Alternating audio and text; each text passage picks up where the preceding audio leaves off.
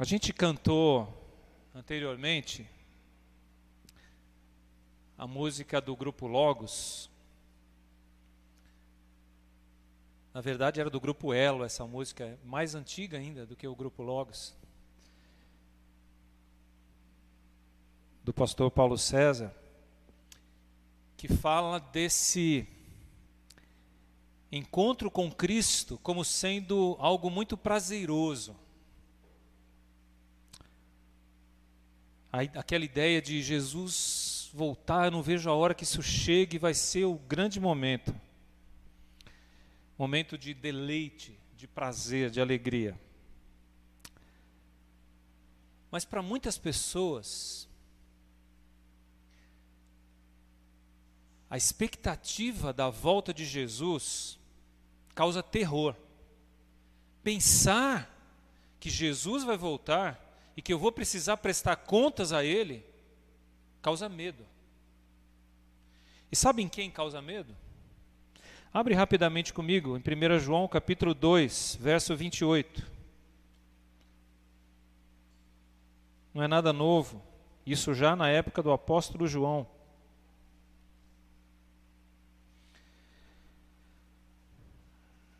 1 João 2, 28 diz assim: Filhinhos, agora, pois, permanecei nele, para que quando ele se manifestar, tenhamos confiança e dele não nos afastemos envergonhados na sua vinda. Talvez para alguns, a volta de Jesus cause esse tipo de sensação, de vergonha, de medo, de insegurança. E não é isso que nós gostaríamos. Por isso, o texto que nós vamos ler hoje, encerrando a segunda carta de Pedro, um pouquinho antes dessa daí, você pode voltar duas páginas aí, uma ou duas páginas. Ele fala de pelo menos três sinais que nos ajudam a avaliar se estamos preparados para a volta de Jesus. 2 Pedro capítulo 3, versículos 14 a 18. Nós estamos encerrando hoje o estudo dessa segunda carta de Pedro.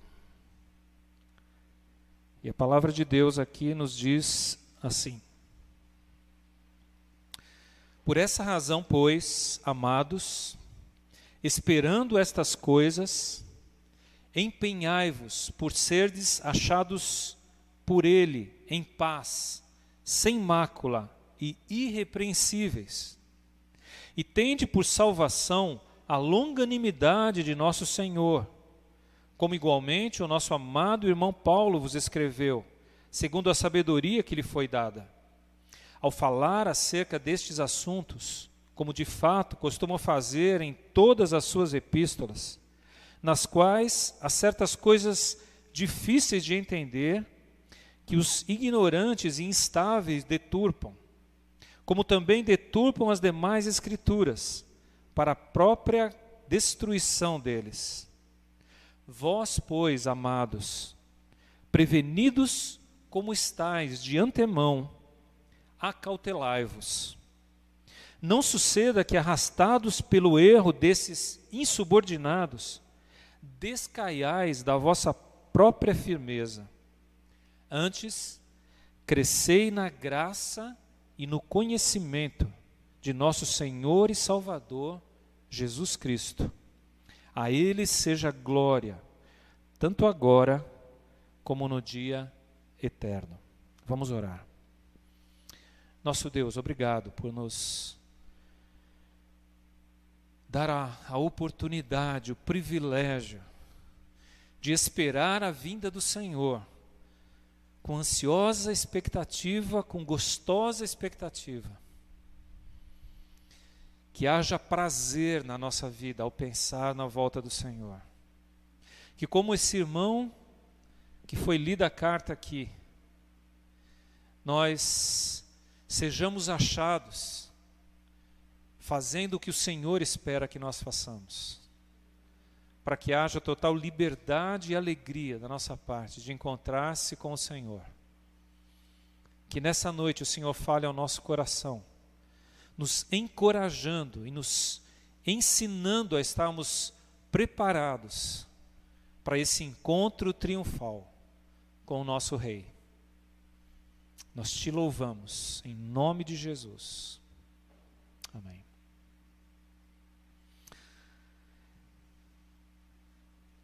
Nossa esperança vem do alto. Esse é o tema da nossa meditação de hoje aqui.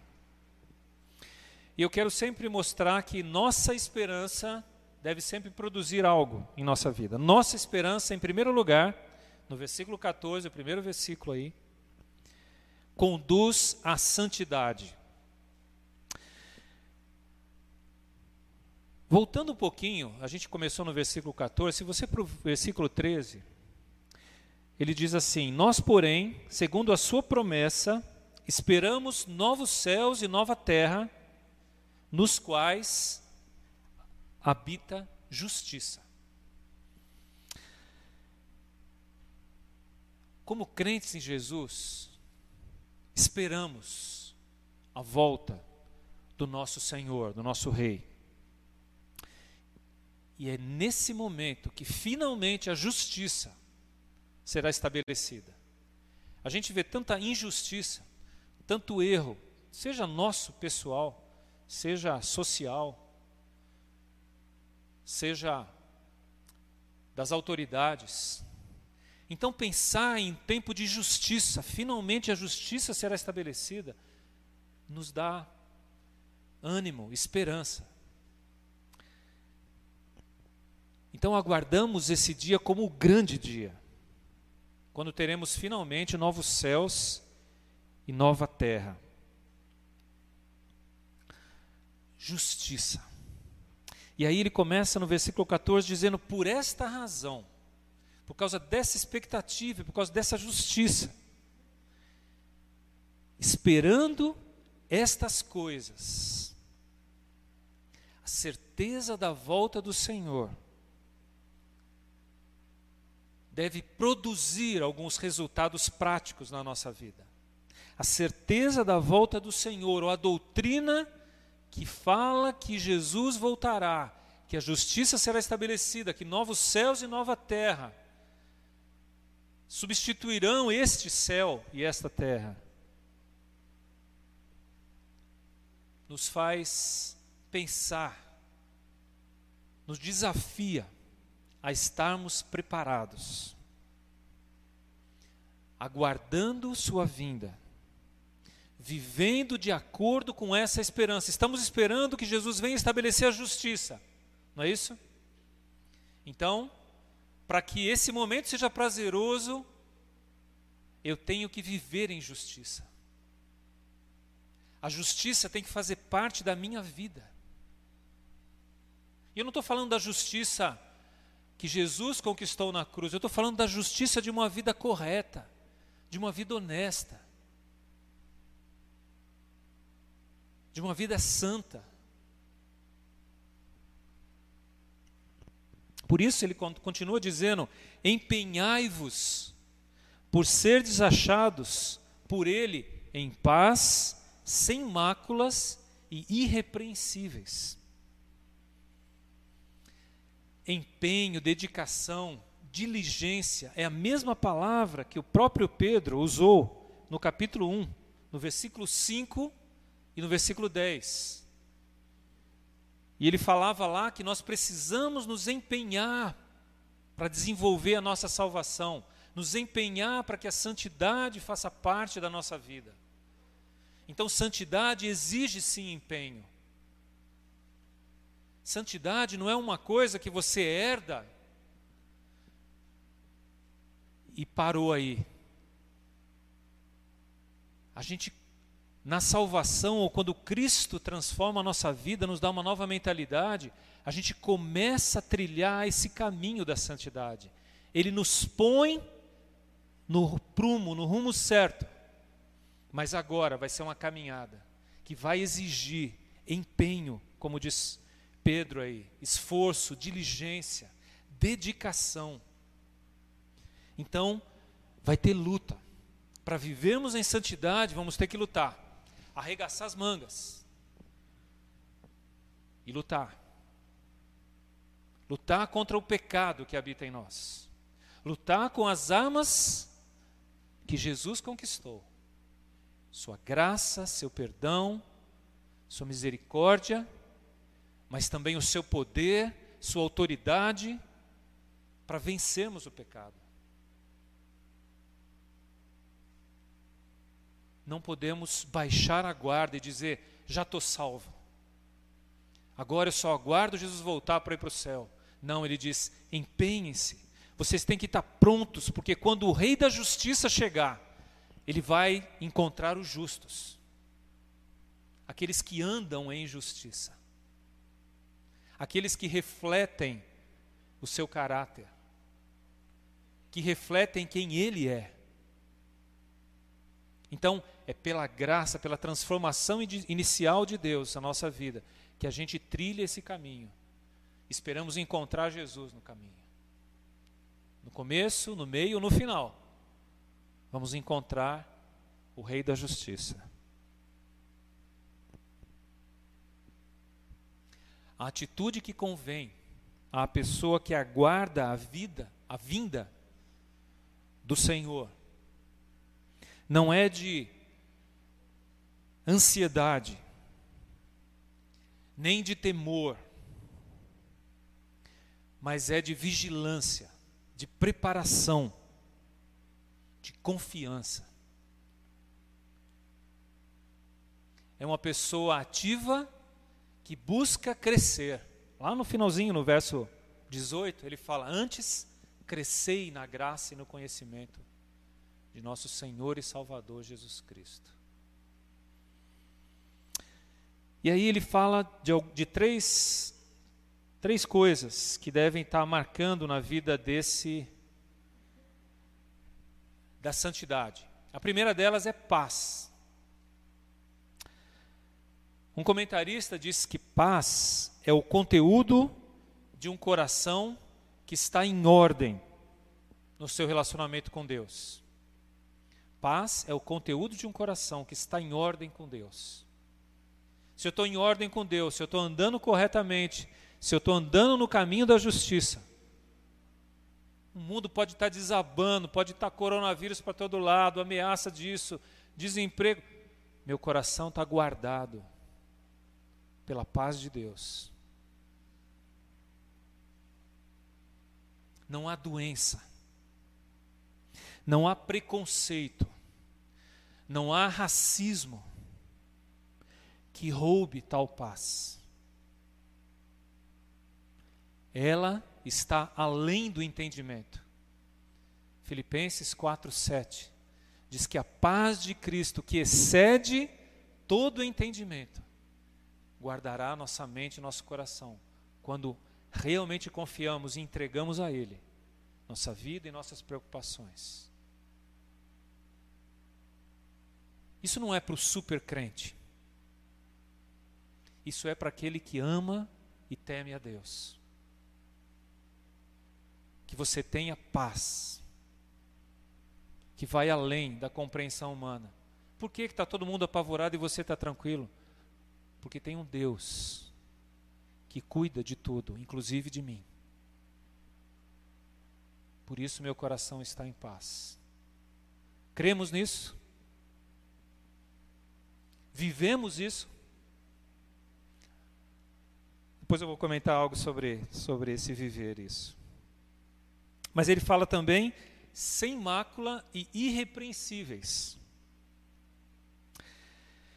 Na própria carta de Pedro, na primeira carta, capítulo 1, verso 19, diz que o sangue de Jesus, o sacrifício de Jesus é assim, sem mácula e irrepreensível. Mas diz também que a igreja deve ser assim. Em Efésios, capítulo 5, verso 27, sem mácula e irrepreensível. Que era a ideia de sem rugas nem deformidades. E agora, no capítulo 2, aí quando ele fala dos falsos mestres, no versículo 13, ele fala que esses falsos mestres são marcados por nódoas, manchas, máculas e deformidades, não irrepreensíveis, mas defeitos de caráter, de postura, de atitude. Deixa eu dizer uma coisa clara. Há uma distinção muito grande entre aqueles que andam no caminho da justiça, que seguem a Jesus, que o têm como Senhor, e aqueles que andam por seus próprios caminhos, do seu próprio jeito. Quanto menor o padrão moral e ético que adotamos para viver, mais distante estaremos do padrão de Cristo. Vou repetir. Quanto menor o padrão moral e ético que adotamos no nosso estilo de vida, mais distante estaremos do padrão de Cristo. Por que, que eu estou dizendo isso? Porque o padrão de Cristo está muito acima de qualquer outro. Da própria lei. Jesus diz que ele veio para cumprir a lei, mas ele fez mais do que isso. Ele nos ensinou que o padrão dele vai além da lei. Ele disse em Mateus 5, lá no início do Sermão do Monte: se antes matar era pecado, ele está dizendo que o problema começa no coração com o ódio. Então, não odeie, não alimente o ódio no seu coração. Ele estava dizendo que se adulterar era pecado, ele estava dizendo olhar para outra pessoa com intenção impura, com cobiça, é pecado. Se ele estava dizendo que ah, na lei diz olho por olho, dente por dente, agora ele diz perdoa, ame o seu inimigo, ore por ele. O padrão de Jesus, ético e moral, é muito acima do padrão da própria lei. Se nós queremos andar no caminho da justiça, precisamos adotar o padrão moral de Cristo e não um padrãozinho que parece cada vez a gente abaixa mais na nossa vida. Não, fazendo isso já está bom. Sendo mais ou menos está bom. Não está não. Não está não. Está ruim, está muito ruim. Está longe, está me afastando de Cristo. Eu não estou querendo andar como Ele anda, eu estou me afastando dele. E eu preciso adotar o padrão de Jesus para a minha vida. Em segundo lugar, versículos 15 e 16. Nossa esperança nos identifica com as Escrituras. Muito interessante esses dois versículos aqui. Mas antes de, de entrar nessa questão da citação de Paulo, eu quero. Uh, ele começa dizendo assim: Tende por salvação a longanimidade de nosso Senhor. É por causa da paciência e da misericórdia de Jesus que ainda há oportunidade para salvação. Salvação essa que não depende das minhas habilidades, nem dos meus esforços. É uma questão de confiança. Confiança no sacrifício que Jesus já fez. Ou eu creio, acredito, confio, dependo de Jesus, ou eu vou buscar meus próprios caminhos, minha própria maneira de alcançar a salvação. Confiança em Jesus e na Sua palavra, que nos diz que aquele que crê será salvo.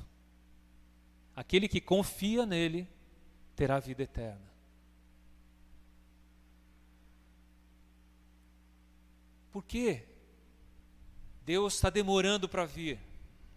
E a gente leu no, na, no texto anterior, porque Deus é longânimo, é paciente, está dando oportunidade para que outros conheçam a Jesus. Se você está ouvindo, escutando essa mensagem, e Deus está falando ao seu coração a necessidade que você tem da vida eterna, da certeza da vida eterna, entrega a sua vida a Jesus, confia nele. O mais, ele vai fazer. E a partir daí sim, Ele vai te colocar no caminho da justiça. E agora, você vai lutar ao lado dele, no padrão dele, no estilo dele, sob a autoridade dele e sob a proteção dele. Coloque-se sob Jesus. E aí a gente tem a certeza da vida eterna e de uma transformação progressiva na nossa vida. Ele continua. Como igualmente o nosso amado irmão Paulo vos escreveu. Então, Paulo, Pedro, o apóstolo Pedro está citando o apóstolo Paulo aqui. E o chama de amado irmão Paulo.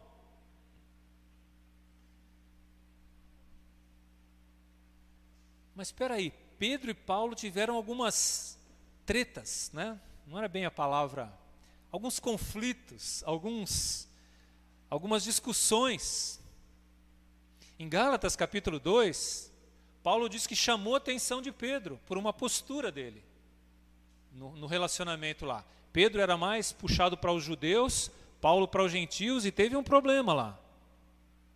Paulo fala negativamente de Pedro naquela carta. E aí Pedro podia dizer: Espera aí, quem ele pensa que é? Eu é que andei com Jesus. Mas ele não falou, ele disse: O meu, nosso amado irmão Paulo. Às vezes a gente ouve alguma coisinha do outro assim, que nos exorta, nos, a gente já fica assim, para morrer, né? Não pode falar nada que a gente é cheio de não me toques. Enquanto alguém tem coragem de dizer você está errado, a gente deveria agradecer, mas não, a gente fica todo doído, querendo se afastar de pessoas que são sinceras conosco que muitas vezes querem nos ajudar. Lógico, tem aqueles também que vêm só para destruir, né? Então esses a gente deixa para lá e segue a caminhada. Mas Paulo, ah, Pedro e Paulo não tinham esse problema. Falavam francamente, abertamente. É interessante se você ler a primeira carta de Pedro, se essa realmente é a segunda. É, ele escreve para o pessoal da Galácia também. E aquela carta que Paulo escreveu falando de Pedro foi aos Gálatas, né? O pessoal da Galácia. Então, não tinha problema, ele não tinha que ficar se defendendo, não, porque Paulo escreveu contra mim, agora eu quero falar também que. Não, nosso amado irmão Paulo. Né? Por que não? Mas ele diz assim: como o nosso amado irmão Paulo escreveu, segundo a sabedoria que lhe foi dada. Em Romanos capítulo 2, versículo 4, Paulo fala um pouquinho sobre essa questão aí da longanimidade de Deus, da bondade de Deus, e como isso é importante para a salvação. Eu quero ler só esse versículo aqui, capítulo 2, versículo 4 de Romanos. Ou desprezas a riqueza da sua bondade e tolerância e longanimidade, ignorando que a bondade de Deus é que te conduz ao arrependimento. Paulo realmente fala muito sobre essa questão da longanimidade de Deus, da bondade, da misericórdia de Deus, da paciência de Deus. E ele diz: é por causa disso que muitos de vocês chegaram ao arrependimento, à oportunidade de começarem uma nova vida, porque Deus foi paciente, porque Deus esperou. Bondade que conduz ao arrependimento, por causa da paciência de Deus. Pedro reconhece que Paulo fala muito sobre esse assunto. Agora, esse assunto, quando ele diz, provavelmente é a longanimidade de Deus, nós poderia falar também sobre a volta de Cristo, é o assunto que vem imediatamente antes. Podia ser sobre a salvação pela graça. Assuntos que Paulo também fala muito, como Pedro falou. Mas é interessante que Pedro reconhece que há muitas coisas dos escritos de Paulo difíceis de entender, complicadas, muitas ambíguas, obscuras. E aí, quando eu li isso e li alguns comentários sobre isso, eu fiz mais ou menos assim: ufa, não sou só eu que não entendo muitas coisas que Paulo escreve. Pode fazer o mesmo. Pedro também não conseguia entender algumas daquelas coisas. E muitas pessoas, por não entenderem, acabavam distorcendo. Ao invés de procurar entender, de se inteirar, de estudar, de avaliar, não, usam de acordo com o que o que pensam, da maneira como acham que deve ser. Eu vou citar apenas um exemplo, que é a questão da liberdade cristã. Pode ou não pode fazer? E aí esse, esse era um conflito grande entre os gentios e os judeus. O que pode se e o que não pode se fazer. É um problema muito sério entre o, o cristão mais velho, mais tradicional, e aquele recém-convertido, vindo de uma vida toda desregrada, que chega na igreja agora e mas tem que fazer assim, tem que vestir roupa assim, tem que se portar de tal forma. E aí muita gente pega os escritos de Paulo e acaba distorcendo a verdade. Deixa eu dar uns exemplos. Romanos capítulo 6, a gente mencionou Romanos agora. Vamos voltar lá. Romanos capítulo 6, versos 1 e 2. Paulo diz: Que diremos, pois? Permaneceremos no pecado para que seja a graça mais abundante? Paulo vinha falando sobre somos perdoados ou somos salvos exclusivamente pela graça e não pelas nossas atitudes, pela maneira como nós nos comportamos. Mas ele chega a dizer assim: então quer dizer que é, se somos salvos pela graça, a gente pode pecar o quanto quiser? Quanto mais pecado, mais graça, isso? E ele responde no verso 2: De modo nenhum. Como viveremos ainda no pecado, nós, os que para ele morremos? Como? Havia uma dúvida no escrito de Paulo que gerava problemas. Viver pela graça quer dizer, eu não preciso mais andar em justiça? Paulo diz: não, não é isso que eu estou dizendo. Mais adiante, ele repete a mesma, a mesma ideia no versículo 15. E daí, havemos de pecar porque não estamos debaixo da lei, sim da graça? De modo nenhum. Ele continua. Ele vai, vai falando aí até o verso 18, eu quero ler esse com vocês. E uma vez libertados do pecado, fostes feitos servos da justiça. O que Paulo está dizendo é: nós somos salvos pela graça, pela misericórdia de Deus, livres do pecado, não para que voltemos a pecar, não para que o nosso padrão seja lá embaixo, mas para que vivamos na justiça, no padrão de Jesus, numa nova vida. Agora temos a oportunidade de viver uma nova vida nos caminhos da justiça. Um outro texto é interessante que o primeiro foi a carta aos Romanos e agora eu quero ler a carta aos gregos, né? 1 Coríntios, capítulo 6, versículo 12. Primeira, primeira carta de Paulo aos Coríntios, capítulo 6, verso 12.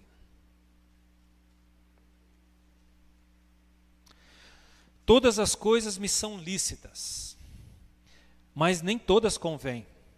Todas as coisas me são lícitas, mas eu não me deixarei dominar por nenhuma delas. O que Paulo está dizendo é: olha, aquele que crê em Jesus, aquela proibição de pode isso, não pode aquilo, não existe mais. Todas as coisas me são lícitas. Eu posso fazer, eu sou livre. Livre é livre. Não é livre para isso ou livre para aquilo. Eu sou livre para fazer o que eu quiser. Mas o que eu quero, como servo de Cristo, como filho de Deus, é fazer a vontade do meu Pai.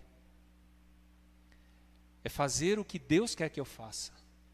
Então, Eu sou livre do pecado, do poder do pecado, para viver em justiça agora. Não é livre para fazer o pecado voltar à lama, né? Como nós falamos na outra mensagem. Não é para voltar à lama do pecado, mas é para viver agora em novidade de vida. Eu quero desfrutar da minha liberdade. Eu não sou mais escravo do egoísmo, do orgulho. Eu não sou mais escravo do materialismo. Jesus me libertou. Eu quero viver como livre agora, para o meu Senhor, para glorificá-lo, para honrá-lo, para servi-lo. Eu quero que Cristo seja visto em mim. No capítulo 10, ele repete quase que a mesma coisa, versículo 23. Todas as coisas são lícitas, mas nem todas convêm. Todas são lícitas, mas nem todas edificam. Veja, Paulo está tentando esclarecer aqui. É possível fazer o que você quiser, mas pense bem naquelas coisas que vale a pena você gastar o seu tempo. A questão não é o crente pode assistir televisão, ou pode assistir tal ou tal programa, pode ir a tal ou tal lugar, pode vestir essa ou aquela roupa. Mas há outras questões que eu tenho que perguntar. Essas coisas edificam? Essas coisas contribuem para a glória de Deus? Esse testemunho leva alguém a pensar na sua vida sobre a realidade de Deus? Essas perguntas é que devem ser feitas e não pode, não pode.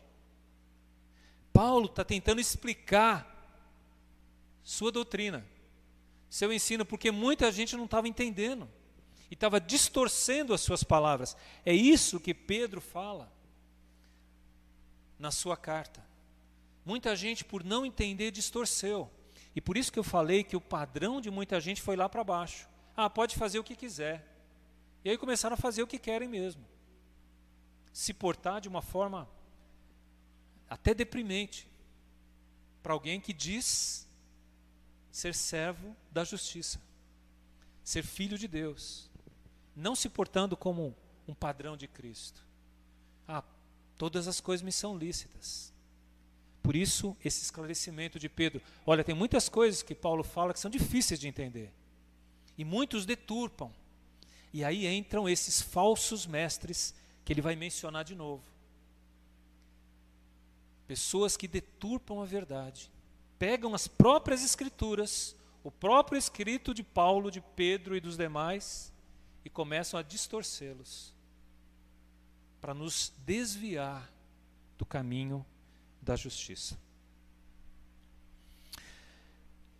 Um escritor, é, jornalista, teólogo, ele, esse homem tem muitas produções na área do teatro. G.K. Chesterton escreveu o seguinte: A ortodoxia ou a boa doutrina era como andar ao longo de uma cumieira estreita. Sabe o que é cumieira? É essa parte central aqui do telhado, né? É cumieira. Ele está dizendo: andar ao longo de uma. A ortodoxia ou a boa doutrina é como andar ao longo de uma cumieira estreita. Como se fosse um fio de uma faca. A navalha de uma faca um passo para qualquer dos lados seria um desastre.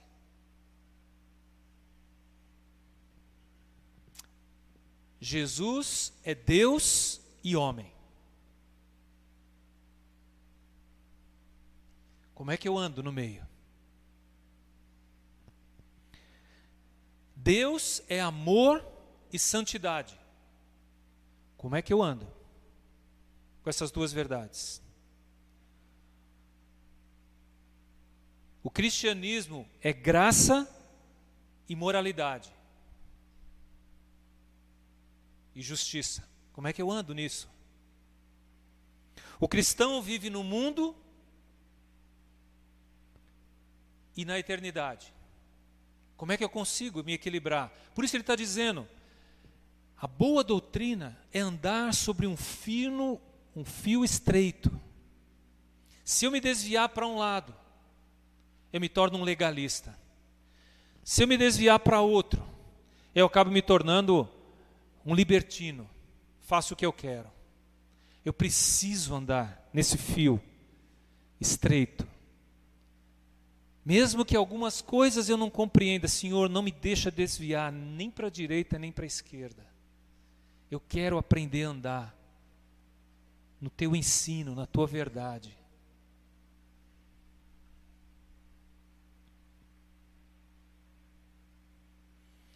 Ele continua dizendo, esse autor, o cristão, não, é só ressaltar demasiadamente qualquer lado destas grandes verdades e imediatamente a heresia destrutiva surge a gente desvia da verdade. Recentemente, dentro da nossa denominação, houve um, um cisma, um, um racha de igrejas de regiões, por causa de uma questão. A discussão era se o sangue de Jesus era divino ou humano. Isso causou um, um, um racha entre igrejas. Algumas igrejas de um lado, outras igrejas para o outro. Se a gente não aprender a andar dentro desse fino fio, reconhecendo que muitas coisas nós não podemos explicar e afirmar categoricamente, apenas crer, porque a palavra de Deus assim o diz, nós vamos acabar desviando e criando heresias de um ou de outro lado.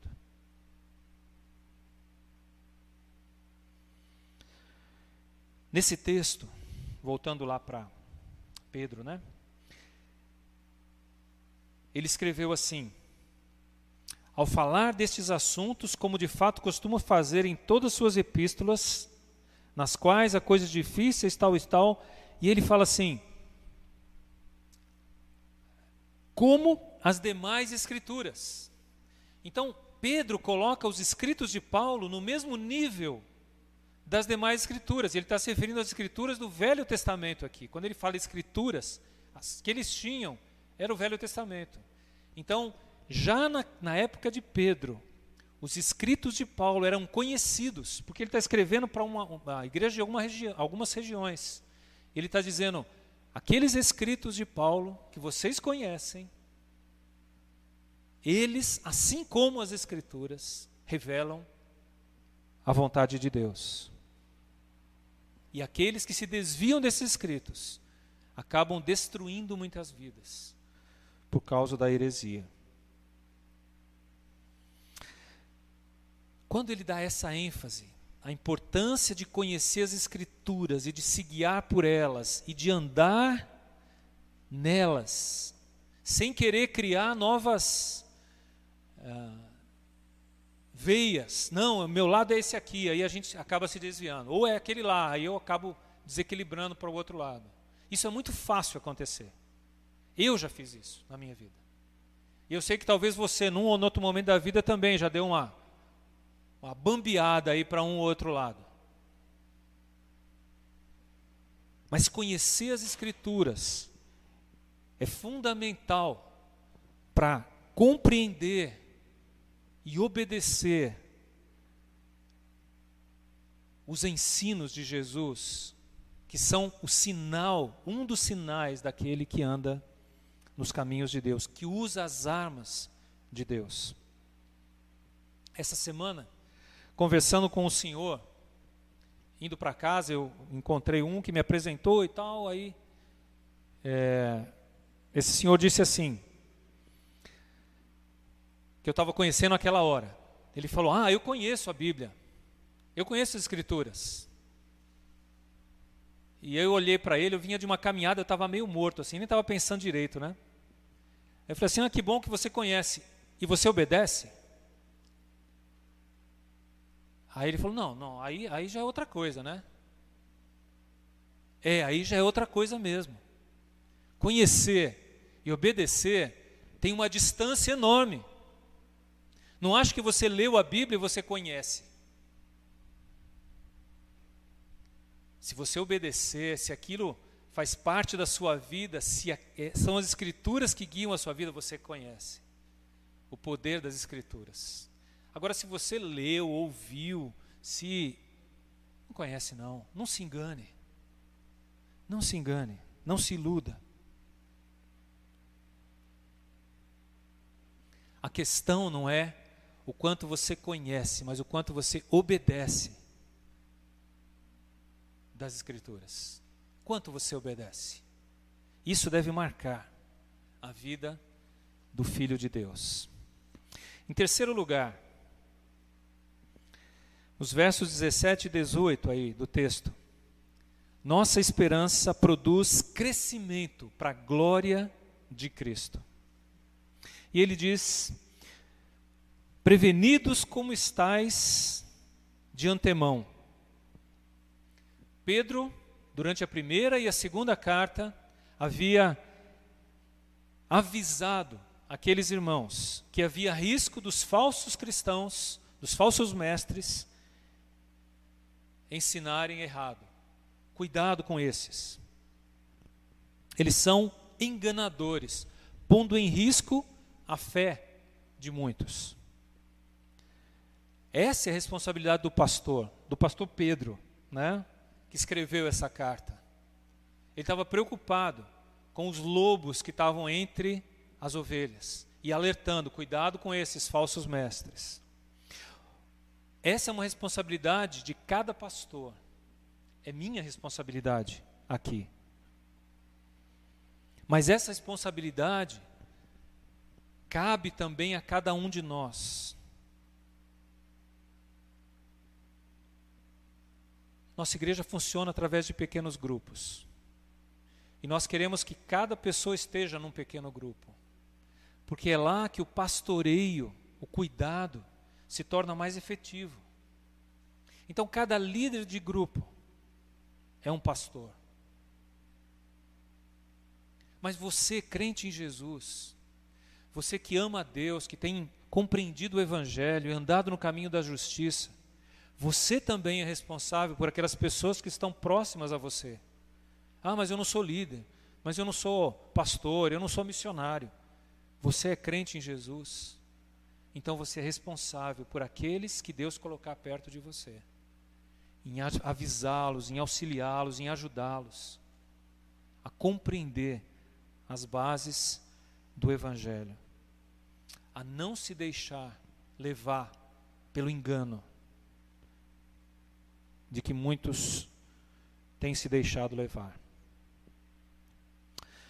Ele continua dizendo: Acautelai-vos, não suceda que, arrastados pelo erro desses insubordinados, descaiais da vossa própria firmeza. Essa é uma, menção, é uma menção aos falsos mestres. ser levado pelo erro. Esse é um risco que todos nós corremos. Afinal, mais do que nunca, nós estamos expostos a todo tipo de ensinamento, bons e maus. Muitos com fundamento nas Escrituras. Porém, com pequenos desvios que vão levar a grandes distâncias do caminho. Pequenos desvios. Não sei se você já se perdeu alguma vez. Eu já, várias vezes. Em vários momentos, eu dirigindo ou indo para tal lugar, peguei a estrada no sentido errado, percebi 60 quilômetros depois, né? Essas placas, por que estão apontando tal coisa? Né? Estava lá longe, tinha desviado completamente do caminho. Sabe, gente, um pequeno desvio. Em vez de pegar de um lado, eu peguei para o outro. E fui parar longe da onde eu queria estar. Pequenos desvios de doutrina, do ensino das Escrituras, podem levar a grandes distâncias da fé, do caminho de Deus. Então não ache que é só uma coisinha. Essa coisinha pode te levar para longe do caminho que você deveria estar trilhando. No verso 18, terminando aí, Ele diz: Antes, isto é, em vez de focarem na palavra ou nos falsos ensinos, crescei na graça e no conhecimento de nosso Senhor e Salvador Jesus Cristo. Paulo incentiva aqueles irmãos a crescerem em duas coisas: na graça e no conhecimento de Jesus Cristo, como Senhor e Salvador. Se fizermos isso, certamente seremos preservados do engano. Continue a crescer na graça e no conhecimento de Jesus. A proximidade de Jesus, o conhecê-lo melhor, guardará nossa mente e nosso coração. E encherá a nossa vida de gratidão, de adoração, nos fará chegar mais perto do nosso Senhor, crescer na graça. Deixa eu perguntar para você: o quanto você tem crescido durante essa pandemia? A gente fica tão preocupado o quanto eu estou sofrendo nessa pandemia, o quanto eu estou passando por dificuldade nessa pandemia, o quanto eu estou isso nessa pandemia, o quanto eu estou aquilo, o quanto você está crescendo. Paulo estava escrevendo, pra, Pedro estava escrevendo aqui, para um povo que estava prestes a enfrentar perseguição. E ele diz: cresçam na graça e no conhecimento do Senhor Jesus Cristo. Essa é a melhor arma que nós temos para enfrentar a dificuldade. Mas não para de crescer. Se você parou de crescer, ah, tem cinco meses que eu mal leio a Bíblia. Tem cinco meses que eu não consigo fazer oração direito. Tem cinco meses que nem o culto eu consigo assistir.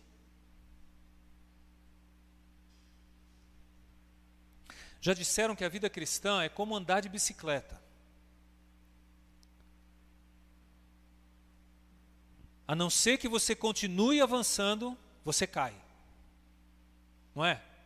Se você está andando de bicicleta e parar, não tem como você ficar. Tem uns, tem uns mágicos que conseguem fazer isso aí, né? Para e fica lá travado. Ah, os, os, os mortais aqui, como eu, não conseguem. Parou, caiu, né? Então, se você não crescer, não continuar seguindo em frente, não progredir, você vai cair. Mais cedo ou mais tarde. Não pare de crescer, você crente em Jesus. Ah, eu já conheço, eu já tenho a certeza da vida eterna, eu sei que eu vou para o céu e parou. Parou, caiu. Você não está bem. Parou de crescer, tem alguma coisa errada. Alguma coisa morreu em você. Porque o ser vivo continua crescendo, continua se desenvolvendo. Senhor e Salvador dá a clara ideia de que os dois andam juntos. Se Jesus é meu Senhor, certamente Ele será meu Salvador. E se Ele é meu Salvador, certamente Ele é meu Senhor, isto é, eu o obedeço, eu sigo, eu ando com Ele. A frase final, a doxologia final aí do, da carta, a Ele seja a glória tanto agora como no dia eterno. Atribui a Cristo toda a glória, hoje e sempre. Esse é um reconhecimento da sua divindade, da sua autoridade. A Ele seja a glória tanto agora como no dia eterno. Quem glorifica a Cristo agora, na sua vida, certamente o glorificará na eternidade. Quem não glorifica a Cristo agora na sua vida, dificilmente o glorificará na eternidade. O nosso prazer está em promover a glória dele, não a minha a dele. Esse é o prazer daquele que vai se encontrar com seu Senhor. Aquele que está buscando uma glória para si, Jesus pode vir e atrapalhar. Porque agora que eu estava no caminho, não, Senhor, primeiro eu quero isso, primeiro eu quero aquilo, depois eu quero aquilo outro. Tem alguma coisa errada aí. Eu estou buscando a glória para mim, não a glória de Cristo. Eu não estou vivendo para Ele, eu estou vivendo para mim. Quem não o glorifica agora, não o glorificará na eternidade. Para encerrar, eu quero voltar àquela pergunta do início. Estamos preparados para a volta de Jesus? Aguardamos com alegre expectativa a sua volta ou tememos por ela? Lembrem-se das três, dos três sinais de que mostram o quanto estamos preparados. Primeiro, a nossa esperança tem que produzir santidade na vida.